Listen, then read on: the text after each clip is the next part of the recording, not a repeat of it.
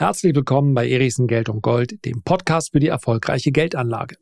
Heute möchte ich über einen Trend sprechen, der bereits jetzt groß ist, der aber das Potenzial hat, riesengroß zu werden. Vielleicht kurzfristig sogar gewaltiger als der KI-Trend. Egal, tragen wir mal nicht zu dick auf, selbst wenn es der zweitgrößte Trend nach KI werden sollte, ist es auf jeden Fall einer, über den wir sprechen sollten. Und das machen wir in dieser Folge. Los geht's. Heute geht es um eine Bewegung, die für keinen von euch neu sein wird, die aber meines Erachtens, und die Kurse verraten das nicht unbedingt, weil sie schon so gut gelaufen sind, die aber meines Erachtens dennoch erst am Anfang steht. Um die Revolution in der Pharma-Biotech-Branche. Es geht heute auch um Novo Nordisk, um Eli Lilly. Die Kurse sind hervorragend gelaufen, aber es geht eben nicht nur um diese GLP-1-Agonisten im Kampf gegen Adipositas und Diabetes. Es geht um viel mehr und es geht insbesondere um eine Bewegung, die am Ende dazu führen könnte, dass ich tatsächlich, ich kann mich nicht erinnern, wann das letzte Mal war, wahrscheinlich mindestens 25 Jahre her, dass ich tatsächlich auf die Idee kommen könnte, einen klassischen Aktienfonds zu kaufen. Wieso, weshalb, warum, das möchte ich gerne mit euch teilen. Sowohl Novo Nordisk als auch Eli Lilly sind an der Börse hervorragend gelaufen. Und diese Abnehmpräparate, ja, Eli Lilly hat gerade das aktuellste auf den Markt gebracht, also aus ihrer Produktpalette. Ich glaube, es wird auf den Namen Monjare. Es ist also eine Abnehmspritze. Die Spritze von Novo Nordisk funktioniert so ähnlich. Muss man sich, glaube ich, einmal die Woche unter die Haut spritzen. Ich habe noch keine persönlichen Erfahrungen damit gemacht. Vegovi lautet hier der Name dieses Medikamentes Semaglutid, der Wirkstoff. Und am Ende des Tages ist das natürlich etwas, was wir schon in den Kursen sehen. Weder Eli Lilly noch Novo Nordisk, welche Aktie mir besser gefällt, das werde ich gleich gerne noch sagen, sind jetzt am Anfang dieser Bewegung, aber eben auch noch nicht am Ende. Und der gesamte Bereich, der dürfte sich in den nächsten ein, zwei Jahren, also relativ kurzfristig, meines Erachtens in eine für Anleger sehr, sehr interessante Richtung entwickeln. Warum spreche ich heute darüber? weil ich gerade einen Artikel gelesen habe innerhalb einer Publikation. Ich kann es nicht verlinken, weil es kostenpflichtig war. Jordi Fisser heißt er. Jordi Fisser ist President and Chief Investment Officer von Vice Multi-Strategy Advisors. Das ist nicht ganz so interessant wie die Tatsache, dass wenn ihr mal einen Artikel von Jordi Fisser irgendwo zu lesen bekommt, dann werdet ihr feststellen, der Mann mag klare Worte und mir gefällt das. Es gibt natürlich auch, und die haben ja nicht Unrecht, Analysten, die sagen, ja, es könnte so kommen und vielleicht, und wenn sich das so entwickelt, das ist im Prinzip die vollkommen vernünftige Herangehensweise für einen aktiven Anleger oder einen Trader, der handelt ja permanent mit Wenn-Dann-Situationen. Insofern ist es auch nicht unvernünftig, aber es ist natürlich sehr erfrischend, wenn es um Standpunkte geht, wenn jemand sagt, so wird es kommen. Daran kann man sich reiben, daran kann man ihn auch messen und so bitte ich das Ganze auch zu verstehen. Ich habe diesen sehr langen Artikel jetzt in, auf wenige Worte zusammenfassen lassen mit Hilfe der künstlichen Intelligenz und ich möchte euch das kurz vortragen, was er hier von sich gegeben hat und dann werde ich meine zwei Cent hinzustellen und komme dann auch zu einem recht eindeutigen Fazit. Es geht also um dieses außergewöhnliche Jahr für Ozempic, ein Medikament, das weit über seine medizinischen Indikationen hinaus Aufmerksamkeit erregt hat. Und im Mittelpunkt stand die virale Verbreitung durch in den seltensten Fällen, das ist vielleicht auch klar, weil die nicht so öffentlichkeitswirksam auftreten, aber durch viele, viele Prominente. Elon Musk admitted to using the drug Wegovy which is also a GLP 1, after someone on his Twitter asked about his physique. Die es wirklich mm, ja, in beeindruckender Geschwindigkeit geschafft haben, aufmerksam zu machen auf diese Leistung, auf diese sagen wir erstmal, bahnbrechende medizinische Entdeckungen, die das Potenzial haben, zweifellos die Gesundheitslandschaft in den USA zu revolutionieren. Und jetzt käme eigentlich ein mindestens 20-minütiger Ausflug in die, äh, ja, in die Frage der Moral hinein. Also ist es, machen wir es mal ganz platt, eine Gesellschaft, und damit sind ja nicht nur die Amerikaner gemeint, ja. Das ist ja nun ein weltweites Phänomen, dass wir mehr Fett essen, dass wir insgesamt mehr und mehr zunehmen. Wir lassen es uns gut gehen. Und jetzt zu sagen, na, die Disziplin, die brauche ich ja eigentlich gar nicht. Wenn ich die richtigen Medikamente habe, dann kann ich mich auch schlank machen. Also ich kann, ich kann saufen, fressen und genießen und trotzdem mit dem richtigen Medikament gar kein Problem. Dass das so gefühlt irgendwie auch nicht richtig ist, darüber sind wir uns einig. Wir lassen den Teil heute aber mal aus, weil es schlicht und einfach zu viele Perspektiven gibt und am Ende entscheidet ja sowieso jeder selbst, was er einnimmt, sich spritzen lässt oder eben auch nicht. Ursprünglich wurde Ozempic und seid mal ganz ehrlich, die allermeisten von euch haben wahrscheinlich ein paar im Bekanntenkreis, die entweder selbst oder Sie haben schon mal von einem gehört, der soll irgendwie an das Medikament rangekommen sein, der hat das genommen, es hat sehr gut funktioniert. Das hört man tatsächlich überall. Und die Stories, die privaten, werden sich natürlich noch sehr viel weiter spinnen. Man kriegt es ja momentan kaum selbst mit Rezept schwer zu haben, aber in der Schweiz soll es noch möglich sein. Also ich möchte gar nicht wissen, was für Schwarzmarktkanäle da aufgetan werden. So oder so. Ursprünglich mal ging es natürlich nicht um äh, Prominente, oder um Menschen, die eigentlich gar keine medizinische Indikation haben, sondern die schlicht und einfach schlank sein wollen, sondern ursprünglich, und dafür wird es auch immer noch verwendet, wurde Ozempic zur Behandlung von Typ 2 Diabetes zugelassen. Und es hat dann durch diese Nebenwirkung der Gewichtsreduktion an Popularität gewonnen und das liegt natürlich auch an den zahlreichen Prominenten, die sich hier, ich schätze, in den allermeisten Fällen zu unbezahlten Werbeträgern gemacht haben. Das heißt, man ist sehr offen mit dem Thema umgegangen. Und das hat zumindest mal den Vorteil, dass das Stigma gegenüber Adipositas verringert wurde. Es ist, hat also ein großes globales Gespräch stattgefunden über die Behandlung von Übergewicht als eine Form des medizinischen und weniger des persönlichen Versagens. Die revolutionäre Wirkung von Ozempic liegt in seiner Herkunft und Wirkungsweise, entwickelt auf der Grundlage der Forschung an der Gila-Krustenechse. Jetzt mal ganz ehrlich. Irgendjemand wusste es garantiert schon. Ich wusste es definitiv nicht. Ich dachte erst, es sei ein Übersetzungsfehler. Aber Gila-Krustenechsen sind kräftig gebaute Echsen mit stumpfer Schnauze, kräftigem Kopf und klein erscheinenden Augen, die durch eine Nickhaut geschützt werden. Ist die Gila-Krustenechse aggressiv? Vor allem, wenn Menschen nach dem Biss der Echse einen allergischen Schock erleiden, können sie daran sterben. Gila-Krustenechsen sind jedoch nicht aggressiv. Sie beißen nur zu, wenn sie sich bedroht fühlen und sich verteidigen wollen.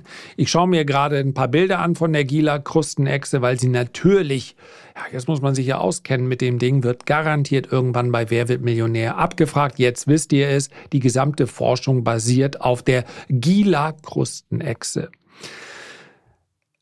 Die Grundlage nutzt also diesen Wirkstoff Semaglutid und das ist eine innovative, innovative Methode zur Regulierung des Blutzuckerspiegels und zur Appetitunterdrückung, was zu einem signifikanten Gewichtsverlust führt.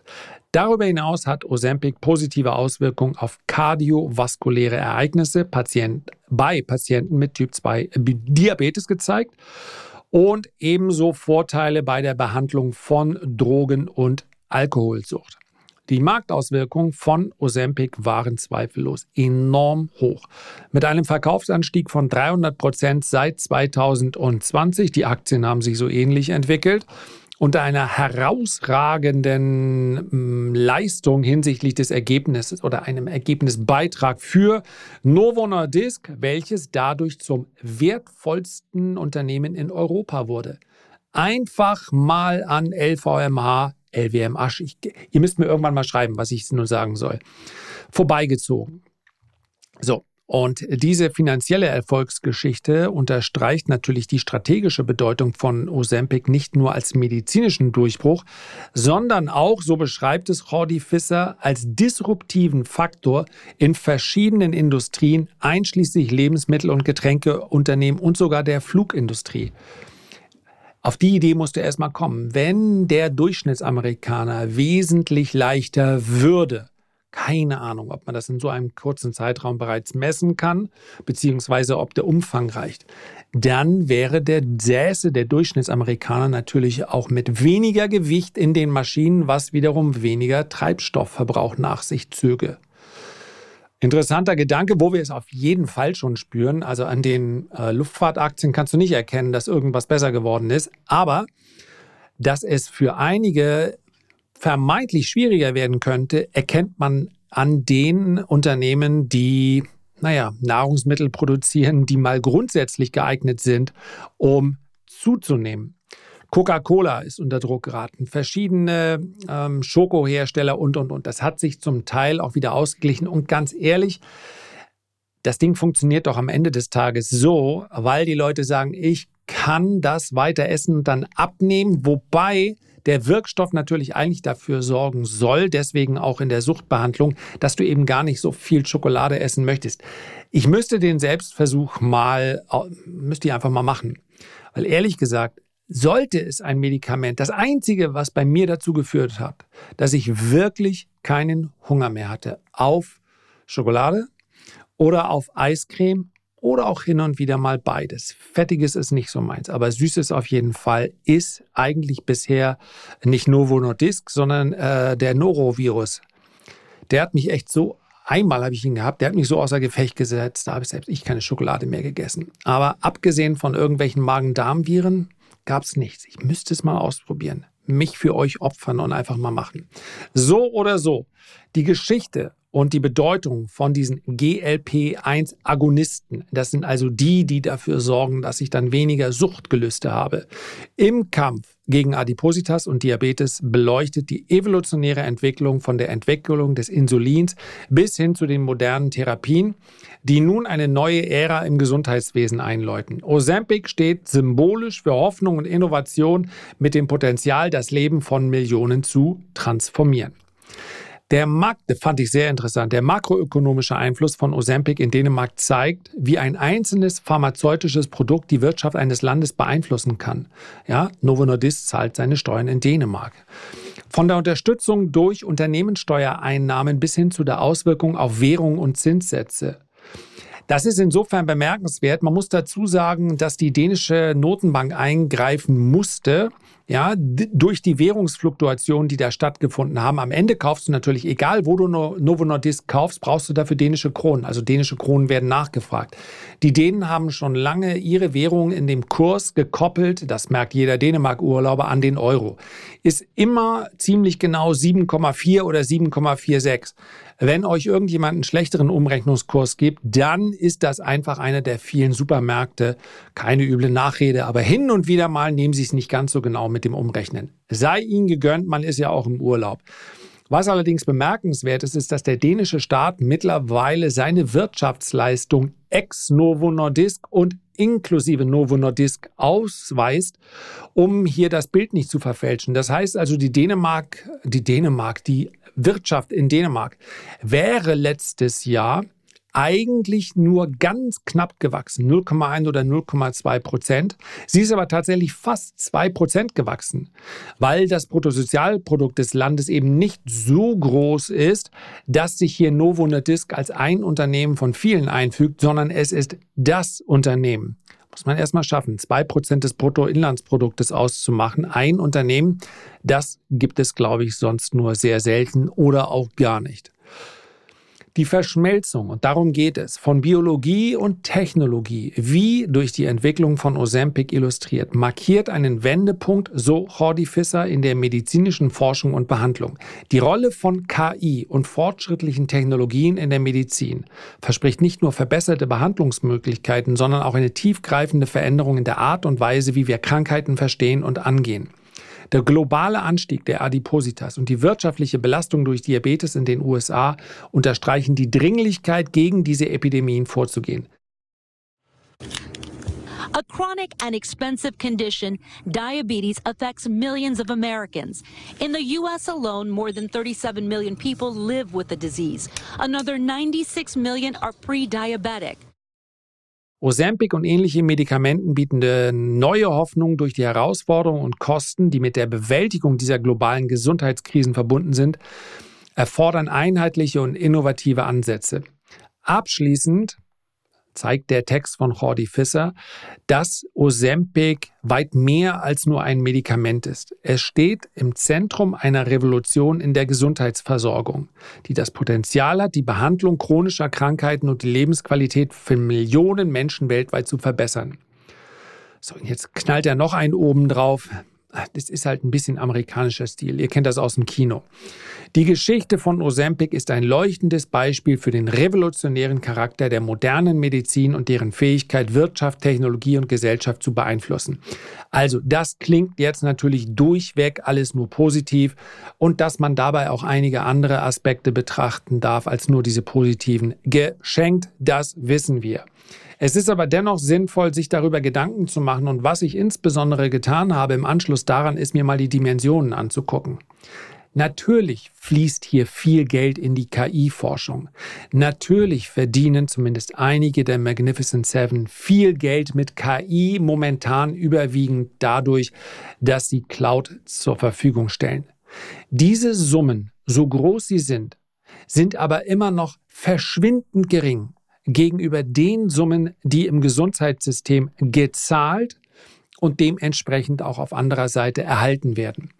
Von daher glaube ich, dass diese Entwicklung tatsächlich am Anfang steht, weil wir allein Novo Nordisk hat, glaube ich, in den letzten zwei Quartalen Bitte äh, schaut gerne selber nochmal nach. Zwei oder drei Kooperationen im KI-Bereich gemacht, jeweils Investitionen im zweistelligen, im Millionenbereich, weil es natürlich einen riesen Unterschied macht für den Zyklus eines Biotech oder auch eines Pharmaunternehmens, wenn du mehrere Jahre brauchst, was durchaus üblich ist, um ein Medikament zur Marktreife zu bringen, oder vielleicht mit der KI diese Versuchsreihen so schnell umsetzen kannst, dass es vielleicht sogar nur noch Monate dauert. The U.S. Food and Drug Administration has approved around 420 algorithms involving AI in imaging for various diseases, most of them in cancer. Und das wäre dieser Vorsprung, das das spiegelt sich tatsächlich in den aktuellen Kursen noch nicht wieder. Und wir haben momentan als Anleger noch die Möglichkeit, gleich kommt noch die Kehrseite der Medaille, relativ früh einzusteigen, weil wir uns noch immer in einer Phase befinden, in der viele Unternehmen Probleme haben, gefundet zu werden. Das heißt, die großen Entschuldigung, die großen Unternehmen brauchen letztlich kein Funding. Die haben so einen Cashflow, die können ihre Forschung selber bezahlen. Aber natürlich weckt das Begehrlichkeiten. Und es gibt etliche Unternehmen im Biotech-Bereich, die vielversprechende Ansätze haben, die aber derzeit darauf angewiesen sind, dass diese Forschung auch bezahlt wird. Und auch wenn die Großen hier investieren und wir haben allein in den letzten drei Monaten im Prinzip seit Jahresanfang, ich habe das hier schon mal angesprochen und so ist es auch gekommen, gab es zahlreiche Übernahmen, auch im Milliardenbereich. Das ist aber meines Erachtens erst der Anfang einer Konsolidierung, weil natürlich dadurch, dass diese zukünftigen Gewinne für die großen Player näher rücken, dann, wenn Forschung schneller geht. Dadurch ist es dann auch viel eher begründbar, warum man mal eben für einen Wirkstoff oder eine Versuchsreihe oder eine Möglichkeit eines Erfolges Hunderte von Millionen oder sogar Milliarden ausgibt, weil sie sich sehr viel schneller wieder amortisieren werden, diese Übernahmen. Und das ist meines Erachtens in den Kursen noch nicht drin. Jetzt kommt die Schwierigkeit. Wenn wir über die beiden äh, großen Player aus diesem Bereich sprechen, es gibt noch einige andere aus Reihe 2 und 3, die in den nächsten Monaten mit den Nachrichten ja auf sich aufmerksam machen werden, aber am Ende des Tages weißt du immer erst dann, dass ein Pharmaunternehmen Geld verdient, wenn es wirklich Zulassung, eine Zulassung für diese entsprechenden Präparate hat. Wenn wir uns jetzt aktuell nach dem Run eine Novo Nordisk anschauen, lass mich mal kurz nachgucken, dann haben wir es zu tun mit einem Price Earnings von 35. Die Aktie ist extrem gut gelaufen. Hat sich vervielfacht, hat eine Marktkapitalisierung von 535 Milliarden aktuell. Und dafür ist eigentlich das Price Earnings, also das KGV, auch die anderen Kennzahlen geben das wieder, meines Erachtens nicht zu hoch. Aber wir haben ja gerade über den fairen Wert, ich gebe es hier im Hintergrund nochmal ein, die Aktie will ja einfach nicht korrigieren. Achtung, Disclaimer, die Aktie ist glücklicherweise schon eine ganze Zeit lang bei uns im Zukunftsdepot, bei den Renditespezialisten ist da mittlerweile auch der Top-Performer. Die Aktie ist extrem gut gelaufen und deswegen kann ich mir auch vorstellen, dass es mal eine Korrektur gibt. Dabei spielt es dann keine ganz große Rolle, ob das Unternehmen jetzt äh, günstig würde ich nicht sagen, aber ob die Aktie zu teuer oder zu billig ist, es ist einfach von der Psychologie her durchaus typisch, dass dann jemand, der so lange investiert ist, auch mal Gewinne realisiert. Also ich gucke mir das gerade in dänischen Kronen an. Wir waren im Februar 22 bei 317 dänischen Kronen und wir sind jetzt bei 832 dänischen Kronen. Egal in welcher Währung, das ist dann eben fast eine Verdreifachung. Allerdings sieht der Trend sehr stabil aus. Ich würde also nicht davon ausgehen, dass es die Aktie mal eben schnell 50 Prozent billiger gibt, es sei denn, irgendeine äh, Versuchsreihe schlägt völlig schwarz, schief oder es gibt eine, eine Gewinnwarnung oder, oder, oder, aber da spricht ja nichts für. Wenn man sich hier auf die Lauer legen will, vielleicht gibt es ja mal einen Rücksetzer um 10, 15 Prozent in den Bereich 750 Kronen. Ich bleibe in dem Unternehmen so oder so im Zukunftsdepot langfristig investiert weil ich glaube, dass hier auch noch deutlich mehr kommen wird, trotz Korrekturen, die meines Erachtens dazugehören. Bei Eli Lilly sieht die Lage ebenfalls nicht schlecht aus, ist sogar etwas teurer mit 663 Milliarden Marktkapitalisierung, hat sich ebenfalls vervielfacht in den letzten Monaten. Wenn ich mich entscheiden müsste, und am Ende kauft man natürlich eine ähnliche Story bei Eli Lilly und bei Novo Nordisk ein ähnlicher Kursverlauf. Eli Lilly ist aber nicht ganz, doch fast 50 Prozent, etwas mehr als 50 Prozent teurer. Also wenn wir uns das Price Earnings bei Eli Lilly angucken, kurzfristig war auch das Wachstum etwas stärker, aber marginal, aber es ist halt ein amerikanischer Wert. Und amerikanische Werte bekommen Aufschlag. Das ist für mich aber in dem Sektor, in dem Bereich, wenn wir jetzt mal nicht davon ausgehen, dass die Amerikaner sagen, nein, dänische Produkte werden hier bei uns auf dem Markt nicht zugelassen. Also so oder so, ein KGV von 58 ist einfach viel höher als 35. Für mich ist Novo Nordisk das etwas interessantere Unternehmen. So viel tun sie sich aber nicht. Sucht euch aus, was für euch interessanter ist und denkt dran, auch hier wäre eine Korrektur durchaus mal ähm, ja, sinnvoll. Vielleicht in dem Bereich 640, 630 bis 640 Dollar. Aktuell sind wir bei 700. 34 Dollar. Ich bin in Eli Lilly nicht investiert. Außerdem darf man nicht vergessen, ähm, ich bekomme bei Novo Nordisk jedes Jahr ungefähr 10 Millionen mehr Gewinn. Ja, Gewinn. Jetzt würde man sagen, das spielt ja wohl gar keine Rolle bei dem Milliardengewinn. Ja, stimmt. Ich wollte nur mal darauf hinweisen, wie bescheiden die Dänen sind. Denn der CEO von mm, Novo Nordisk, ihr werdet bei dem Namen ja niemals drauf gekommen, dass das ein Däne ist, Lars Frögard Jürgensen. Ah, das habe ich garantiert nicht dänisch ausgesprochen, aber so heißt er. Lars Frögard Jürgensen verdient nur 9,9 Millionen in dem Jahr. Damit gibt sich David Riggs ohne Aktienoptionen noch nicht mal zufrieden, denn er verdient mehr als das Doppelte mit 21,4 Millionen. Sollte wahrscheinlich nicht der Hauptgrund sein dafür, ob man in eine Aktie investiert oder nicht, aber wollte es mal sagen. Naja, dass die Amis ein bisschen gieriger sind, das wissen wir.